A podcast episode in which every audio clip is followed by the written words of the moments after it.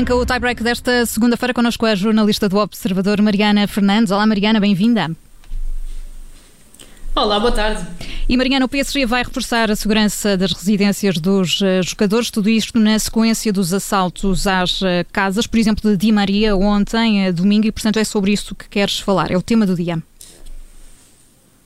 Sim, exatamente. A verdade é que já foi ontem, mas acaba por ser também um assunto do dia hoje, pela gravidade que tem. Já todos vimos as imagens de Di Maria a ser substituído na segunda parte do jogo entre o PSG e o Nantes, depois dos responsáveis terem tido conhecimento de que a família do jogador argentino estava sequestrada em casa. As imagens deixam perceber que terá sido Leonardo, o diretor desportivo do PSG, a saber do que se estava a passar e a comunicar com Maurício Pochettino, o treinador.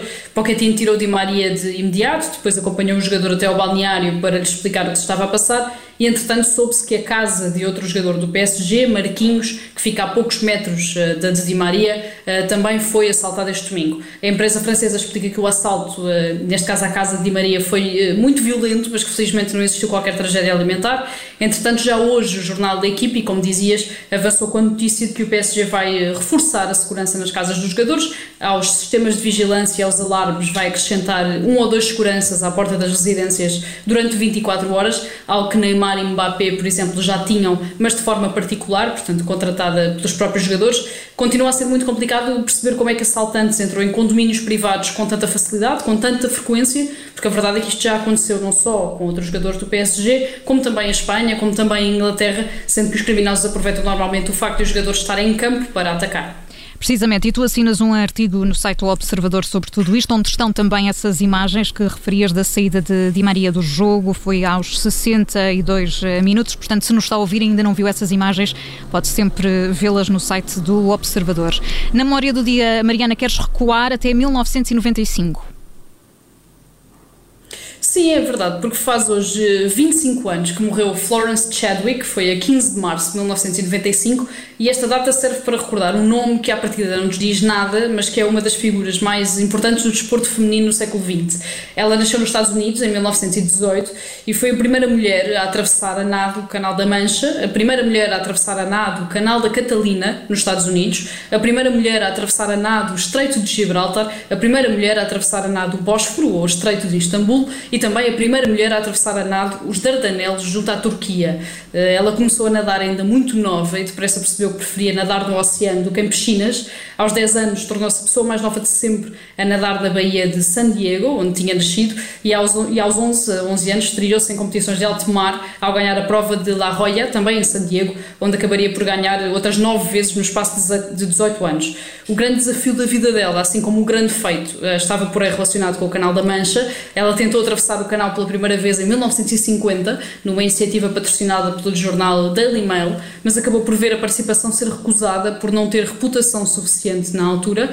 Tentou às próprias custas nesse mesmo ano, falhou em julho, depois de 14 horas dentro d'água, mas conseguiu logo depois, em agosto, aos 32 anos, às 13 horas e 23 minutos em que percorreu a nada o percurso entre França e Inglaterra, foram um recorde mundial feminino na altura, e um ano depois ela voltou para fazer o percurso inverso de Inglaterra para França, tornando-se então a primeira mulher a nadar o Canal da Mancha nos dois sentidos, portanto, Inglaterra para França e também de França para Inglaterra. Depois de acabar a carreira, dedicou-se a várias vertentes, incluindo o cinema. Ela participava em filmes enquanto consultora de cenas de natação ou cenas em que os protagonistas tinham de nadar.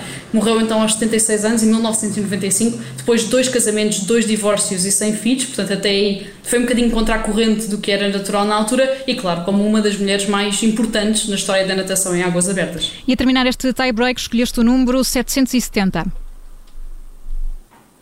Sim, que é o número do dia e será provavelmente o número da semana, eh, com os três golos que marcou ontem ao Cagliari. Cristiano Ronaldo chegou então aos 770 golos em toda a carreira, superando a marca de Pelé e assumindo então finalmente e de forma praticamente definitiva o título de melhor marcador da história do futebol. O assunto tem sido muito comentado ao longo de toda a temporada, não só eh, porque o envolvimento de Pelé reivindicava que o brasileiro tinha 767 golos, porque contava com os que marcou na seleção do Estado de São Paulo e também na seleção militar, mas também porque a Federação Checa considera ainda que Josef Bican acabou a carreira com 821 golos. O que é certo é que Cristiano Ronaldo, naturalmente aconselhado pelos que o rodeiam, assumiu esse título ontem, depois dos golos marcados ao Cagliari, e explicou num texto no Instagram o porquê de só agora falar no assunto elogiando obviamente Pelé e referindo, portanto, assumindo que o brasileiro marcou 767 golos, portanto, contando com estes da seleção do Estado de São Paulo e também com os da seleção militar.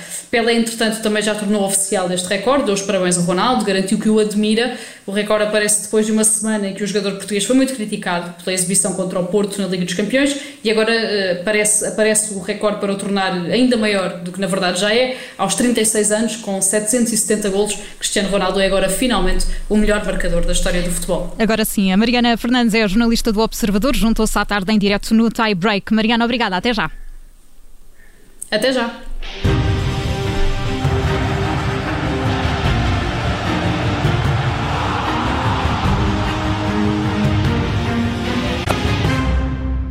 Radio